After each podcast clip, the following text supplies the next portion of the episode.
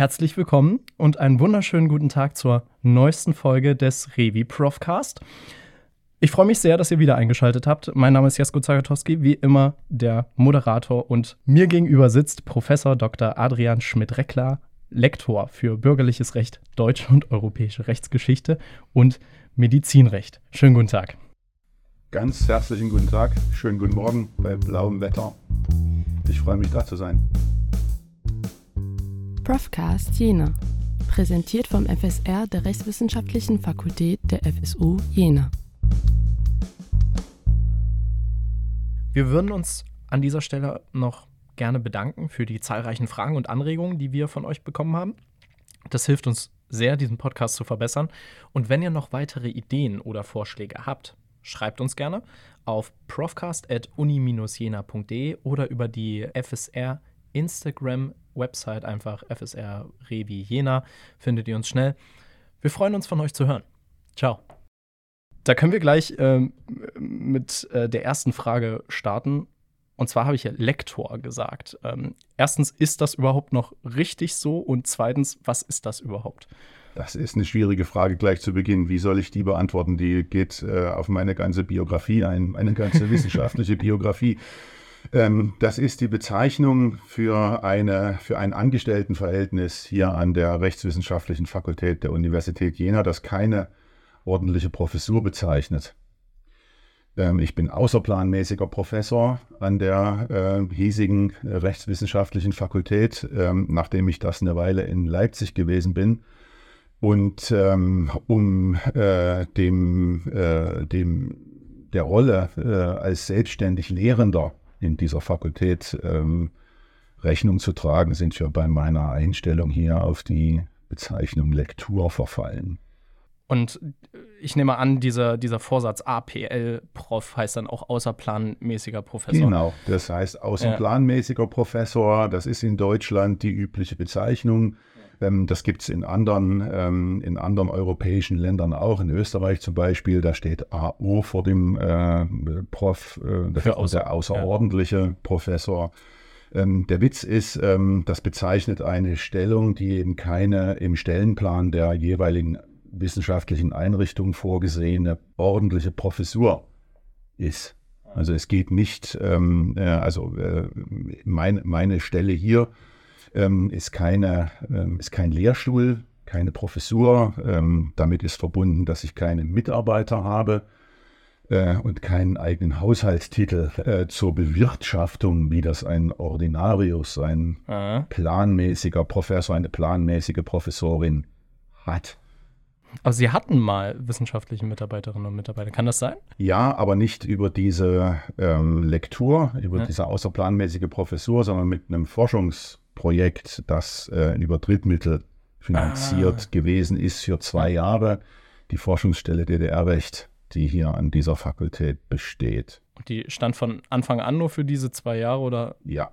Okay. Also ja, Drittmittel sind eine ja. begrenzte Sache. Äh, es ist immer begrenzt. In meinem Fall war es ähm, das thüringische äh, Justizministerium, also Ministerium für Migration, Justiz mhm. und Verbraucherschutz, ähm, dass diese äh, Forschungsstelle anfinanziert hat äh, mit, so einer, mit, so, mit so einem Grundanschub.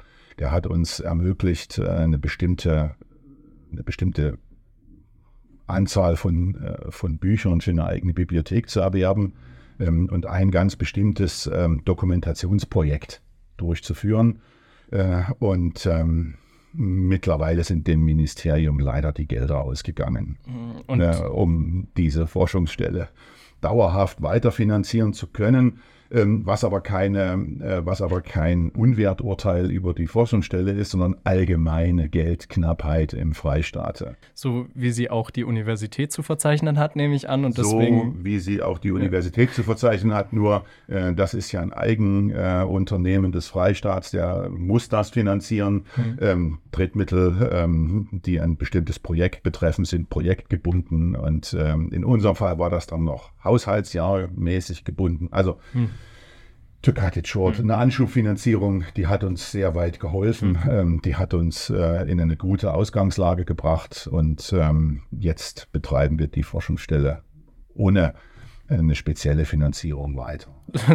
Machen Sie das einfach so unentgeltlich. Äh, naja, unentgeltlich macht man im Wissenschaftsbereich sowieso viel. äh, also das ist, ähm, das ist eine ganz, äh, das ist eine ganz normale, äh, eine ganz normale Erscheinung. Äh, also wir sind ähm, kleine Anekdote ja. ja zu Beginn ähm, äh, mit meiner Habil-Schwester ähm, Eva Schumann in Göttingen ähm, hatte ich, ähm, als wir beide noch Assistenten, Assistentin äh, in Leipzig waren, äh, so eine Art Running Gag, ähm, dass wir nämlich im Namen des R unterwegs seien. Ähm, und zwar nicht im Namen des R für Reichtum, sondern im Namen des R für Ruhm. Äh, und, das ist die, äh, und das ist die eigentliche, die intrinsische Motivation, ähm, die, äh, die über vieles hinwegblicken lässt. Das ist ein sehr ritterlicher Gedanke. Ritter, ja, das, ist das dritte R, das werde ich mir jetzt merken, für ähm, im Namen des R unterwegs sein. Ja. Wenn Eva Schumann zuhört, dann wird sie diese, dann wird sie diese Erweiterung sicherlich mit Nicken konsentieren. Können, können, können Sie eher schicken, den, den, den Link zur Folge, dann haben wir ein bisschen auch äh, äh, Zuhörer äh, eine breitere Zuhörerschaft. Äh, aber ich stelle mir so zwei Jahre projektgebunden unglaublich kurz vor. Also sch schafft man in der Zeit was? Ja, wir haben geschafft, ähm, erstens eine Bibliothek aufzubauen äh, und zweitens ähm, haben wir alle jener Dissertationsschriften, die zwischen 1949 und 1989 an der Rechtswissenschaftlichen Fakultät beziehungsweise ab 1971 an der Sektion Staats- und Rechtswissenschaft geschrieben worden sind, zu erfassen, zu digitalisieren. Äh, natürlich hat uns da die äh, Universitäts- und Landesbibliothek geholfen hm. dabei. Hm. Die haben äh, die wesentliche Arbeit gemacht, aber das war für die ein eigenes äh, Forschungsinteresse. Aber wir brauchten dafür Mitarbeiter, äh, die Listen erstellen, die ähm, analytisch äh, durch Titel durchgehen, sagen, das interessiert, das interessiert nicht. Hm. Ja. Ähm, und ähm, nachdem diese äh, Doktorarbeiten, die in einem teilweise schlimmen Erhaltungszustand sind, mhm. äh, weil das Papier und das Druckverfahren, das in den 50er und 60er Jahren angewendet wurde, die Zeiten nicht sonderlich lange überdauern wird.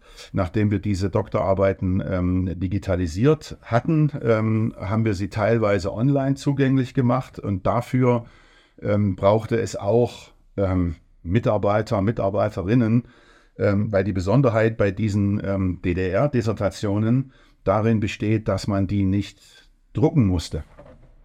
Also der Kandidat, die Kandidatin, die promoviert hatte, hm. Ähm, war laut Promotionsordnungen in der ehemaligen DDR nicht verpflichtet, äh, das in einem wissenschaftlichen Verlag zugänglich zu machen. Das heißt, diese Schriften kursieren nur in wenigen Exemplaren, hm. hier meistens pro Fakultät, pro Sektion. Und wenn die nicht in einem Verlag veröffentlicht sind, dann hat das Copyright der Autor hm. oder dessen Erben oder Erbinnen. Und ähm, äh, das heißt, wir mussten und müssen diese Leute ausfindig machen, sie um für die Online zur Verfügungstellung um ihre Einwilligung bitten. Und dafür braucht man natürlich Personal. Äh, und das ist äh, teilweise erfolgreich, ja. Teilweise nicht erfolgreich. Ja, aber wie gesagt, da, da, schafft man auch in einer kurzen Zeit viel. Mhm. Aber das klingt jetzt für mich auch, ähm, als wäre diese ganze Arbeit da sehr viel ich sag, mühsames Zusammensuchen ähm, von unterschiedlichen Quellen und äh, ja, dann kategorisieren. Aber ja, also Titel durchgehen, ja. ne, anhand von Bibliothekslisten, Titel durchgehen, Verfassernamen durchgehen, schauen, ist das relevant, ist das eine juristische Doktorarbeit? Ja. ja? Ähm, äh, und wenn ja, wo gehört sie hin? Ist es Planungsrecht, ist es Strafrecht, ist es Zivilrecht, ist es Rechtsgeschichte, ist es Rechtstheorie, ist es Rechtsphilosophie? Solche Dinge, damit man so eine Übersicht bekommt, was man da vor sich hat. Und ähm, äh, aus so einem Pool, den uns die jeweilige Bibliothek dann immer zur Verfügung stellt. Äh, das kann Herr Witzgall, äh, auch das hier, kleiner Teaser, äh, vielen Dank an die Bibliothek, an Herrn Witzgall. Ähm, äh, das kann Herr Witzgall sehr gut äh, mit solchen Groblisten und um das dann zu verfeinern, braucht es eben halt jemanden, der sich das im Eilsinn durchschaut. Und da sind wir für Jena, also für die, für die hiesige Fakultätssektion, auf insgesamt etwas über 200 Titel gekommen. Mit dieser Titelliste äh, kann man dann schon erste Analysen anstellen. Ne? Also so viel Strafrecht, so viel Planungsrecht, mhm. so viel Zivilrecht. Äh, und dann ändern sich die Dinge, äh, wenn ein bestimmter äh, Lehrstuhlinhaber aufhört äh, und, äh, und eine neue ähm, äh, eine neue Struktur innerhalb einer Fakultät oder Sektion entsteht. Ähm, und ähm, äh, ja, und ähm, wir halten das für eine sinnvolle Erschließungsarbeit, weil diese Art von Literatur, von Rechtsliteratur für die ehemalige DDR bislang in der Rechtsgeschichte, in der Rechtsgeschichtsforschung überhaupt nicht benutzt wird. Ähm, also ähm, die meisten äh, Rechtshistoriker, Rechtshistorikerinnen, die sich mit DDR-Rechtsgeschichte auseinandersetzen, sind auf wenig Schrifttum angewiesen. Hm. Also auf nicht, äh, also auf, auf zwei Zeitschriften, das kann man ja auch mal sagen, ja, hm. also zwei Zeitschriften, ähm, wenige Monographien, äh, Lehrbücher ähm, die in den Bibliotheken in diesem Land meistens in einem dunklen Raum hinten in der Ecke stehen, wo es staubig ist. Habe ich letztens erst wieder von Kollegen gehört, äh, die immer mit diesem, mit diesem Gag hausieren gehen. Ähm, äh, also das ist überschaubar. Ja. Ähm, aber das ist ja nicht alles. Also äh, das bildet nicht das rechtswissenschaftliche Wissen ab, ähm, das in den Sektionen und Fakultäten bestanden hat. Jetzt ist das natürlich schwierig zu sagen, naja, manche dieser Doktorarbeiten sind wirklich kurz und mies und schlecht und ähm, 50 Seiten äh, Parteisprech äh, ja. ohne, äh, ohne wesentlichen Beitrag ja, ja. Ähm, zur Weiterentwicklung des Rechts äh, oder zu vergleichen oder sowas. Aber ähm, sind auch Perlen dabei äh, und die ähm, sind, bislang, ähm, äh, sind bislang unerschlossen. Und die kann man für Forschung zugänglich machen. Und man muss sie auch äh, zunächst mal erhalten. Ja. Also äh, auch wenn wir sie nicht alle online haben, die Jena, weil die Autoren entweder nicht auffindbar sind mehr äh, oder äh, wir die Erben wegen abweichender Namen nicht finden konnten ähm, oder weil die gesagt haben, um Gottes Willen, das will ich niemals im Internet sehen das gibt es ja auch, ja. Ähm, ähm, äh, ist alleine die Digitalisierung ein Wert. Äh, weil dieses Papier, auf dem, das habe ich vorhin schon gesagt, ähm, äh, mit dem Druckverfahren, das da verwendet worden ist, äh, in ungefähr 50 Jahren nicht mehr lesbar sein wird. Äh, und dann wäre das verloren. Ähm, aus persönlichem Interesse, hat das einen bestimmten Begriff, dieses Druckverfahren? Ja, manchmal ist es einfach Durchschrift. Also manchmal ist es einfach äh, Kohlepapier ja. zwischen vier Seiten gelegt äh, und dann äh, auf der Schreibmaschine durchgehämmert. Hm. Ja, äh, dann kann man sich schon vorstellen, was dann auf Seite, also auf der vierten Seite ankommt. Manchmal ist es so ein seltsames Blaudruckverfahren ähm, äh, oder so ein Heißdruckverfahren, mhm. mit dem einfache Vervielfältigungen hergestellt werden konnten. So bläulich, also sieht so also das Papier ist sehr dünn, also ähm, ähm, manchmal fast transparent. Äh, nicht zu vergleichen mit lose Blattsammlungen, die sind also ne, äh, hier mhm. ähm, äh, Habersack oder so ja. Äh, oder Grüneberg, das ist viel haltbarer. Mhm. Ähm, also sehr holzhaltiges Papier, ähm, äh, sehr faserig äh, und dann ähm, mit so einem, ähm, also das Schlimmste sind wirklich diese, diese vierfach durchgedrückten, äh, wo, wo der Autor, die Autorin einfach auf der privaten Schreibmaschine ähm, vier Seiten nacheinander äh, mit einem, mit, mit drei Durchschlägen hergestellt hat. Äh, und das verblasst und das Papier zerfällt.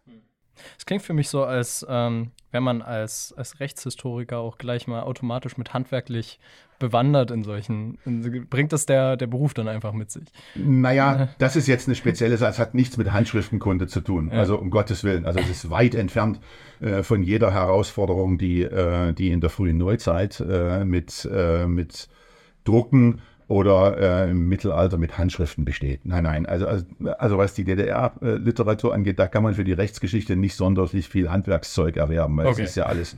Naja, ähm, das sind ja keine Handschriften, sondern das ja. ist einfach Schreibmaschine äh, und wir haben ein Verlustrisiko, mehr nicht. Ja. Ich fand es bloß interessant, weil sie ja offenbar schon darauf da einsteigen konnten, wie das genau gedruckt wird und all solche Sachen. Ja, aber äh, da genügt es, ja. sich das zweimal anzuschauen. Okay. Dann weiß man, was die verschiedenen Varianten sind. Äh, ja. Und ähm, das ist jetzt nicht. Ähm, also intellektuell herausfordernd okay. ist das nicht. Okay, dann war das jetzt einfach nur die Begeisterung eines Laien, die da aus mir sprach. Ja, es ist auch begeisternd. Ja. Es ist also es ist auch für den Fachmann begeisternd. Äh, also insbesondere dieses, äh, dieses Erhalten äh, des äh, ansonsten dem Untergang geweihten. Mhm. Und, ähm, und das ist für die, also wenn ich das noch anfügen darf, für die, für die Rechtsgeschichte der DDR wichtig, weil man ansonsten, äh, wenn man das nicht erhält, in 30 oder 40 Jahren kein korrektes Bild mehr zeigen, zeichnen kann. Dann kann also dann, dann ist nur noch das, was die Zensur passiert hat,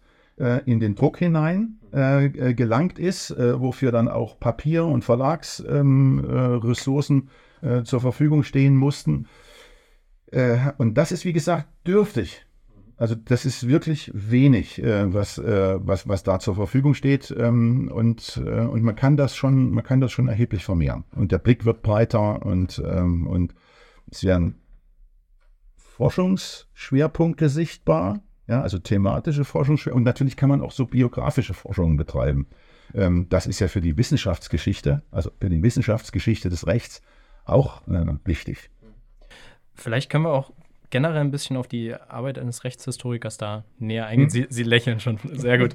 ähm, das klang jetzt für mich sehr viel nach, ähm, Ihre Arbeit ist dadurch gekennzeichnet, dass man auch versucht, Wissen langfristig zu erhalten, damit ein bestimmtes Bild ähm, auch so, wie wir es heute rezipieren können, eben wie Sie sagen, in 30, 40 Jahren noch rezipiert werden kann.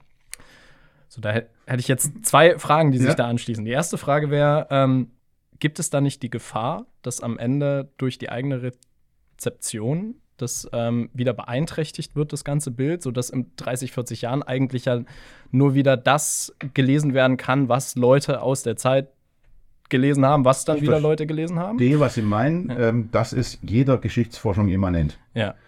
Die Rechtsgeschichte ist eine Geschichtsdisziplin. Mhm. Ähm, sie hat einen anderen Erkenntnis, ein anderes Erkenntnisziel als die Sozialgeschichte, die Allgemeingeschichte, die Wirtschaftsgeschichte, die Militärgeschichte oder so etwas. Ja?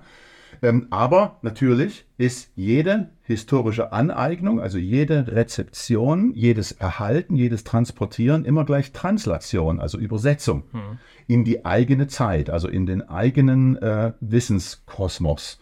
Der kann je nach Forscherin, Forscher klein, mittelgroß, ganz groß sein. Ähm, äh, und der kann auch rein zufällig äh, entstehen. Ne?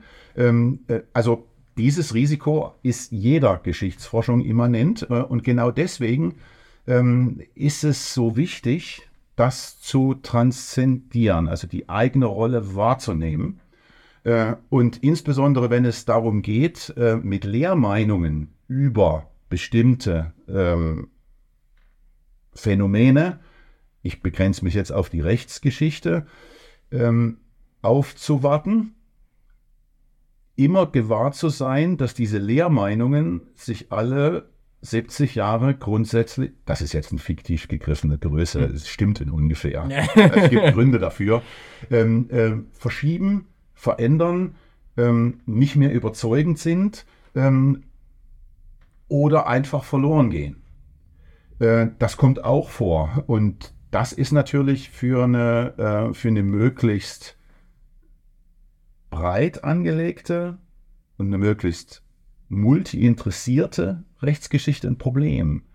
Ähm, also was haben wir alles schon verloren?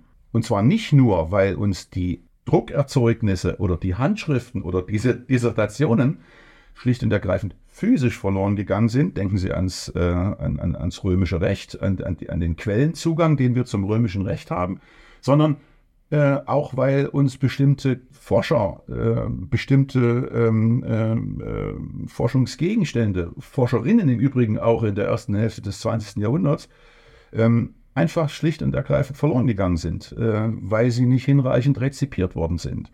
Das ist schwierig, aber es gibt nur eine Garantie dagegen äh, und die lautet ähm, Augen auf, ähm, alle Quellen wahrnehmen, möglichst breit arbeiten und unvoreingenommen an die Dinge rangehen. Äh, also herrschende Meinungen mhm. nach Möglichkeit ad acta zu legen mhm. äh, oder äh, nach den Unstimmigkeiten ähm, in, den, äh, in den größeren äh, Lehrgebäuden zu suchen.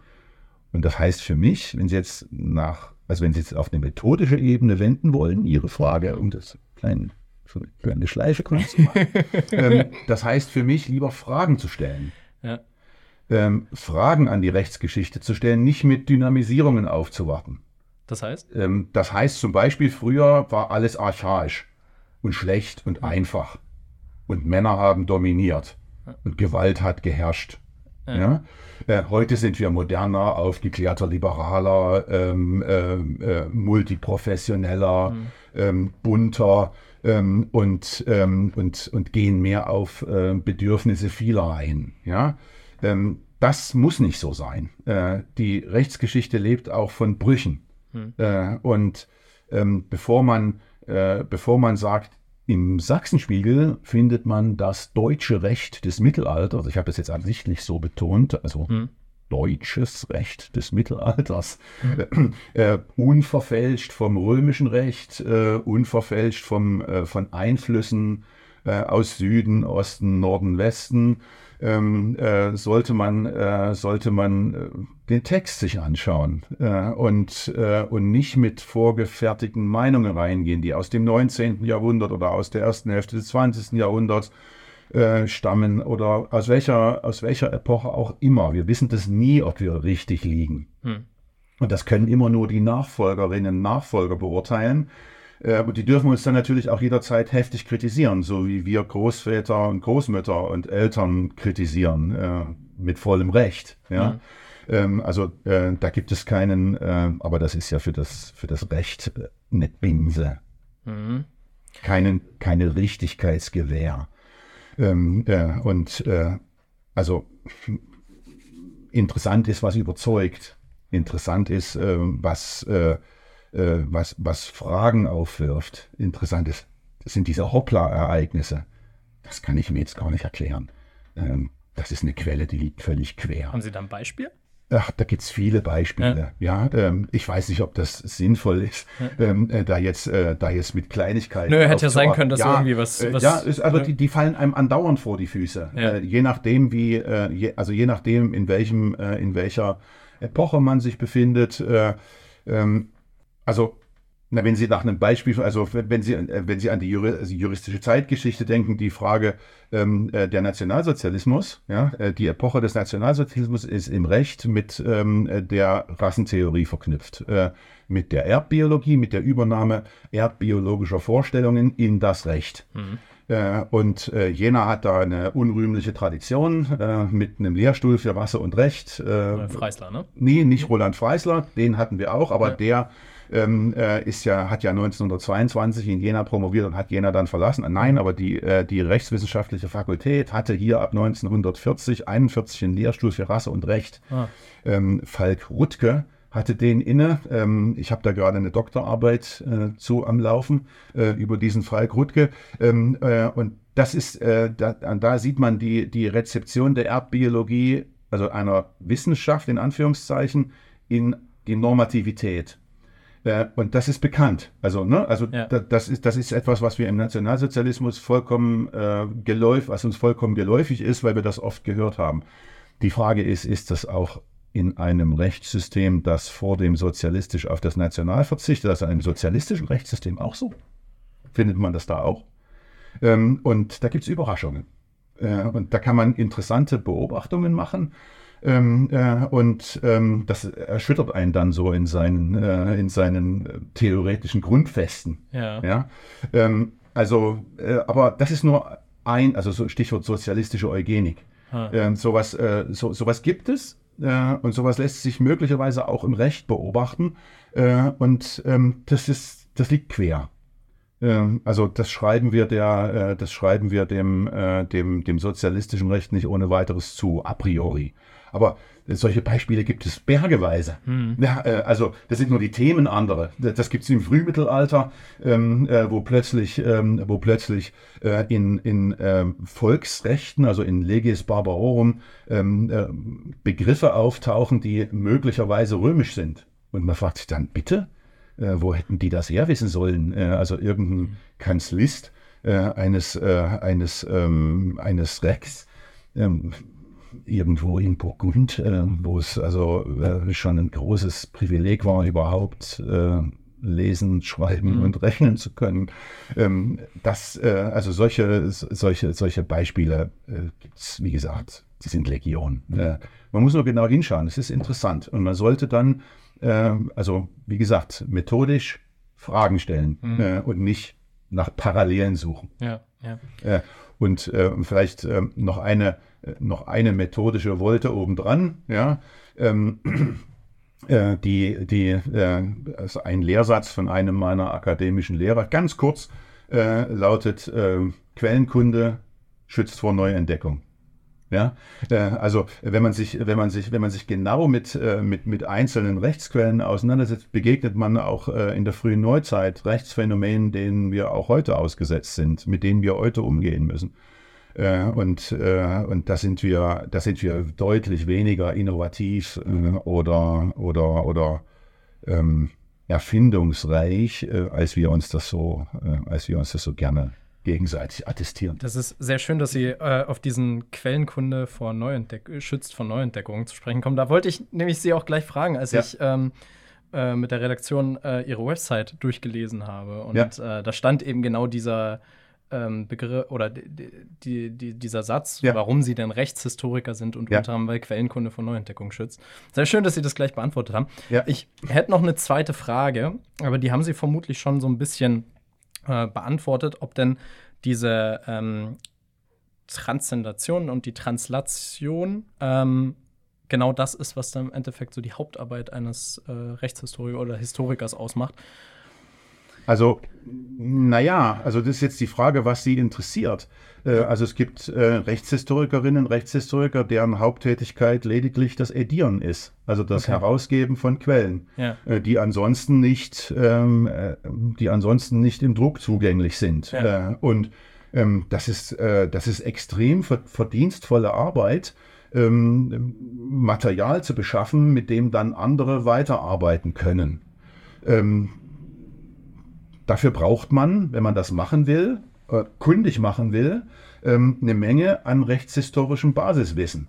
Ähm, und dann gibt es die Leute, die dann damit arbeiten. Also die dann fragen, okay, jetzt habe ich eine schöne Edition der Buchschen Glosse des Sachsenspiegels. Hm. Ein riesen Editionsprojekt an der Leipziger Akademie der Wissenschaften äh, in den 2000er Jahren. Ähm, ähm, jetzt habe ich das, ne? äh, gibt es mehrere Bände. Ähm, sehr schön. Äh, und jetzt kann ich dieses äh, Glossenrecht äh, ediert mit dem Sachsenspiegelrecht vergleichen. Das konnten die Leute im 16. Jahrhundert zwar auch, weil die die beiden Texte auch hatten, aber eben in Textform, die von der, ähm, die wir herstellen können, wenn wir verschiedene Drucke, verschiedene Handschriften vergleichen und einen, wenn Sie so wollen, gereinigten Text herstellen, unterscheiden. Hm. Das heißt, ähm, mit einer quellenkritischen Edition können Sie deutlich besser am einzelnen Rechtsinstitut arbeiten. Sie können Sie also dann fragen, ähm, die Buchsche Glosse stammt aus den ersten Jahrzehnten des 14. Jahrhunderts, also 1300 plus, und der Sachsenspiegel aus den ersten Jahrzehnten des 13. Jahrhunderts, 1200 plus. Da liegen 100 Jahre dazwischen. Ja? Ähm, und ähm, wenn Sie jetzt zwei kritische Editionen haben, können Sie vergleichen, wie sich beide Rechte, ob sich beide und wenn ja, wie sich beide Rechte unterscheiden. Ähm, äh, das äh, machen dann diejenigen, also das machen dann die Analytiker, würde ich sagen, ja, äh, oder die auslegend arbeitenden Rechtshistorikerinnen und Rechtshistoriker. Ähm, das ist jetzt nur ein mittelalterliches Beispiel, aber mhm. sowas äh, geht, äh, sowas ähm, gibt es natürlich für die frühe Neuzeit genauso und für das, äh, für das Hochmittelalter und für das Frühmittelalter. Äh, also so lässt sich das vielleicht grob in zwei, ähm, in zwei Kategorien einteilen. Und dann muss man natürlich immer noch darauf achten, ähm, dass man nicht betriebsblind wird. Also dass man als Exeget, als Auslegender, also als auslegende Person, die Ergebnisse der Geschichtsforschung mit einbezieht. Ja, also wenn wir nur als Juristinnen und Juristen mit dem Rechtstext arbeiten, ist das zwar interessant, aber das sagt uns noch nichts über das wahre Leben also über die Effektivität einer Norm, hm. einer Kommentarstelle. Hm. Hat das irgendjemanden interessiert in der Rechtspraxis? Ja. Ähm, äh, warum hat es jemanden interessiert? Das heißt, ähm, die dritte Ebene wäre dann so ein empirischer Vergleich mit den Rechtstatsachen beziehungsweise mit den gegebenen historischen Zuständen in einem bestimmten Moment, an einem bestimmten Ort. Also man kann dann zum Beispiel nach dem Testaterbrecht äh, in der spätmittelalterlichen Stadt Neuhaldensleben fragen. Ja, also dann braucht man die, äh, dann braucht man die Normen dann braucht man die Kommentare, also Sachsenspiegel und Buchsche Glosse und dann braucht man die Empir, also die Rechtstatsachen. Mhm. Ja, Stadtbücher, Gerichtsbücher, äh, Protokolle, Kanzlei, ähm, Erzeugnisse. Ja? Ähm, und, äh, und das ähm, ist uferlos. Also, Sie also so viele sind wir gar nicht, also Rechtshistorikerinnen und Rechtshistoriker in diesem Land, als dass wir auch nur ansatzweise versuchen könnten, da mal jemals ein vollständiges Bild zu zeichnen. Hm. Ähm, und, ähm, und das macht natürlich wieder die Schwierigkeit der Themensetzung. Also was interessiert mich überhaupt? Hm. Also warum interessiert mich das Erbrecht? Also was, was ist gerade das? Ist ja eins meiner ja, Mhm. Eins meiner Schwerpunkte. Äh, oder was interessiert mich am Medizinrecht oder an der Medizinrechtsgeschichte? Warum interessieren mich nicht andere Dinge? Andere sagen etwas anderes. Ja, also andere interessieren äh, Gendergeschichten oder Herrschaftsgeschichten oder Dorfverfassungsgeschichten oder ähm, äh, Richterbiografien. Ja? Ähm, und, äh, und anhand der Themensetzung einer Epoche sieht man äh, auch immer sehr gut äh, den Zeitgeist, der, der bei diesem Translationswerk gerade herrschte. Mhm. Ja, ähm, also ähm, das ist jetzt auch wieder eine Binse, ne, dass, äh, dass, dass äh, Genderfragen im Recht äh, nichts ist, was irgendwie im 16. Ähm, Jahrhundert eine Rolle gespielt hätte. Mhm. Ja, ähm, äh, da sind wir erst im Verlauf des 20. Jahrhunderts darauf aufmerksam geworden, zum Glück. äh, aber ähm, ne, da haben wir natürlich eine Menge, äh, da schieben wir einen riesen Berg von unbearbeitetem Material vor uns her, weil wir da äh, einfach nur nicht tief genug blicken. Ähm, da, aber äh, aber das ist nur, äh, das ist nur, das ist nur ein, wiederum nur ein Beispiel, ließen sich ebenfalls hm. mühelos vermehren. Da stelle ich mir schwierig vor, dann da zu entscheiden, wo fängt man da jetzt an, wenn es da so ja. ein, vor allem ich meine, da gibt es ja jetzt keine, keine Sinngrenzen oder sowas, wo man sagt, okay, jetzt kann man hier mal starten und dann macht man bis dahin. Aber das ist eine schwierige Frage. Also, welche Themen gibt es überhaupt? Ja. Äh, warum gibt es die? Äh, gibt es vielleicht momentan No-Go-Themen? Ah, ja, ja, äh, also, ne, ja. sicher. Ja. Äh, also, äh, warum sollte man sich überhaupt äh, mit dem frühen Mittelalter beschäftigen? Hm. Äh, ist es nicht viel wichtiger, endlich mal rauszufinden, wer nun alles Nazi war unter den, hm. unter den Jura-Profs der Jahre 1933 bis wissen wir zwar mittlerweile alles, ja, aber, ähm, aber, aber ähm, das sind so Priorisierungen. Ja. Ne? Äh, und diese Priorisierungen, die hängen typischerweise aber auch, und das ist der Eingang unseres Gespräches, auch wiederum von Drittmittelprojekten äh, mhm. ab. Also äh, was finden ähm, Rezipienten außerhalb des Universitätsbetriebes wichtig. Ja. Äh, also warum sollte man das oder das machen? Sie kennen ja ähm, vielleicht diese, diese, ähm, diese Institutionengeschichte. Ne? Also jedes Ministerium hat ja mittlerweile eine Historikerkommission, die sich mit, dem, äh, mit der Vergangenheit des Außenministeriums, des Finanzministeriums, des Wirtschaftsministeriums ähm, in der, äh, im NS beschäftigt. Ja, ähm, das sind ähm, zu bestimmten Zeiten besonders relevante Themen, äh, aber das verändert sich. Mhm. Äh, also das ist, äh, äh das ist vor äh, den ausgehenden 90er Jahren nicht, äh, nicht ausreichend beforscht worden und nicht ausreichend interessant gewesen. Das kann man sich nach Gründen fragen, warum das so ist. Aber ähm, die, die, die Verantwortung für ein bestimmtes Thema, die hat natürlich jeder Wissenschaftler, jede Wissenschaftlerin selbst. Wir, das ist spannend. Wenn wir da gleich vielleicht darauf eingehen könnten, wenn Sie sagen, die, die Verantwortung für ein bestimmtes Thema hat jeder Wissenschaftler und jede Wissenschaftlerin selbst und man dann aber doch teilweise abhängig ist eben von Drittmitteln. Ich stelle mir das für so eine freie Forschung und freie Lehre schon sehr schwierig vor, wenn man da darauf hoffen muss, dass Externe sagen, ja, forsch mal danach. Ja, das ist, eine, das ist ein gewisses Risiko. Man muss da aufpassen. Ähm, ähm, es gibt auch ähm, es gibt auch Auftragswerke äh, mit äh, politischem Hintergrund. Ja. ja? Ähm, äh, genauso wie es Gefälligkeitsgutachten gibt ja. in jedem, also in jeder x-beliebigen Anwaltskanzlei. Ja. Ähm, das kennen wir alle als Juristinnen und Juristen. Ähm, ähm, Drittmittelforschung ist grundsätzlich ein möglicherweise interessengeleitetes Geschäft. Mhm. Äh, und, ähm, und deswegen ähm, gibt es eine Menge insbesondere öffentlich-rechtlich finanzierte Drittmittelgeber, hm. also Stipendienprogramme, Großprojektforschung, Deutsche Forschungsgemeinschaft, ähm, äh, äh, Deutscher Akademischer Austauschdienst und so, also ne, die, diese, diese, diese großen, ähm, diese großen äh, Max-Planck-Gesellschaft, also diese großen Drittmittelgeber, ähm, bei denen dann eine extreme Transparenz herrschen muss, ähm, damit es äh, nicht zu solchen Einseitigkeiten kommt. Das funktioniert ganz gut, aber das heißt nicht, ähm, dass sich das nicht, wie gesagt, generationsweise zeitgeistig verändert. Hm. Ja? Und gerade deswegen, gerade deswegen ist die Universität so wichtig also die grundfinanzierte Universität, die dem Humboldtschen Ideal der Freiheit von Forschung und Lehre verpflichtet, eben Zeitgeist unabhängig forschen kann, ja, in der jeder äh, Universitätsprofessor, jede Universitätsprofessorin, jede Mitarbeiterin, jeder Assistent, jede Doktorandin, jeder Habilitant ähm, zunächst mal für eine gewisse Zeit finanziert frei und ohne Einträge, also ohne finanzielle Einträge eines Drittmittelgebers oder ohne politische Einträge eines, ähm, eines Auftraggebers forschen kann. Und, ähm, äh, und das macht den Wert äh, der deutschen Universität aus. Und deswegen brauchen wir sie auch solide finanziert. Ja, und äh, ähm, deswegen müssen wir, äh, müssen wir als Allgemeinheit äh, diesen, äh, die, diese, diese Einrichtung an sich, die natürlich auch, also jeder Mensch ist Zeitgeist gebunden, kontextabhängig, ähm, die natürlich auch immer wieder Wandlungen unterliegt, das ist ja ganz klar, ähm, aber doch eine große Gewähr für unabhängige Arbeit bietet. Schützen, hegen, wertschätzen und, ähm, und möglichst, möglichst solide finanzieren. Äh, da hat jetzt jeder und jede unterschiedliche Vorstellungen darüber, was eine solide Finanzierung ist. Mhm.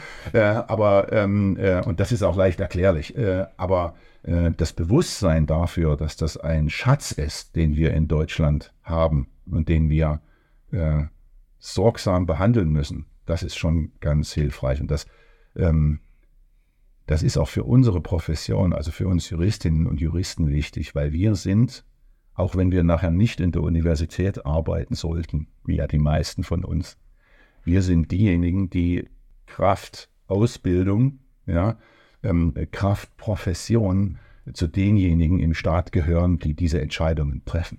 Hm.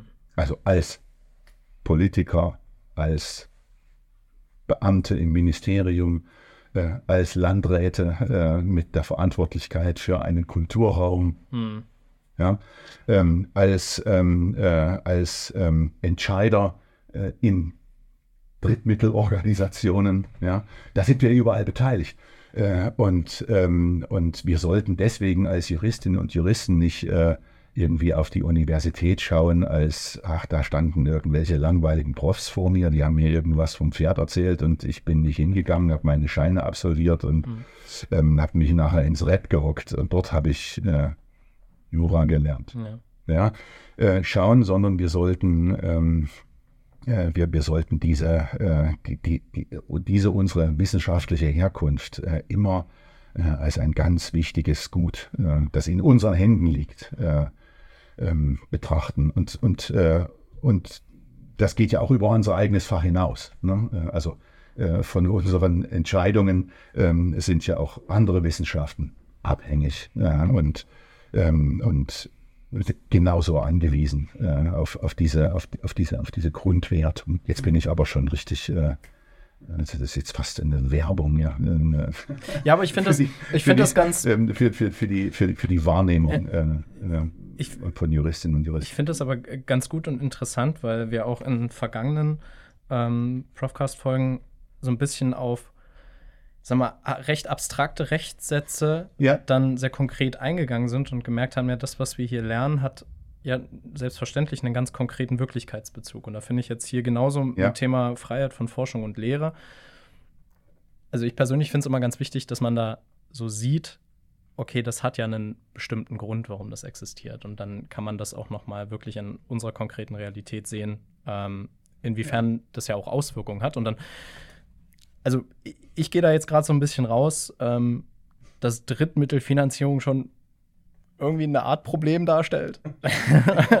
Weil was, was mich einfach wundert, ist, wenn dann auf einmal schon öffentlich-rechtliche Institutionen sagen, ähm, wir, wir geben jetzt Geld da und dafür aus, haben sie ja offenbar das Geld. Ja.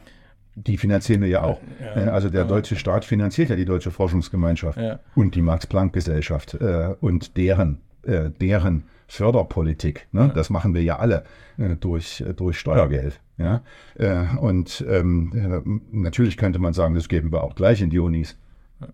Also dann warum, bloß, ist dann bloß ein Gießkanneneffekt am Ende. Ne? Ja, äh, aber wir glauben natürlich, dass die Expertise dieser Einrichtungen deutlich höher ist als ja. die Expertise eines Landtages. Ja. Äh, oder die, äh, die Expertise, die Förderexpertise des Bundestages. Wo sie vermutlich auch nicht falsch liegen. Nein, äh, ja. das machen wir ja ständig. Äh, also ähm, äh, unseren Sachverstand auszulagern oder den, hm. den ausgelagerten Sachverstand sinnvoll zu nutzen. Ja, ja. Ähm, aber, aber das sind ähm, Grundentscheidungen äh, im freiheitlich-demokratischen Staat. Die sind auch ganz richtig getroffen, finde ich. Hm. Vielleicht machen wir da jetzt ja. sogar, ähm, um bei Ihrem vorigen Bild zu bleiben, die Schlaufe komplett zu. Ähm, und dann hätten wir einen sehr schönen Einstieg und einen sehr schönen ersten Teil über Historie und über ähm, die, die Arbeit einer Historikerin oder eines Historikers. Wir verabschieden uns jetzt hier gleich mal äh, an dieser Stelle, sagen bis zur nächsten Woche und tschüssi.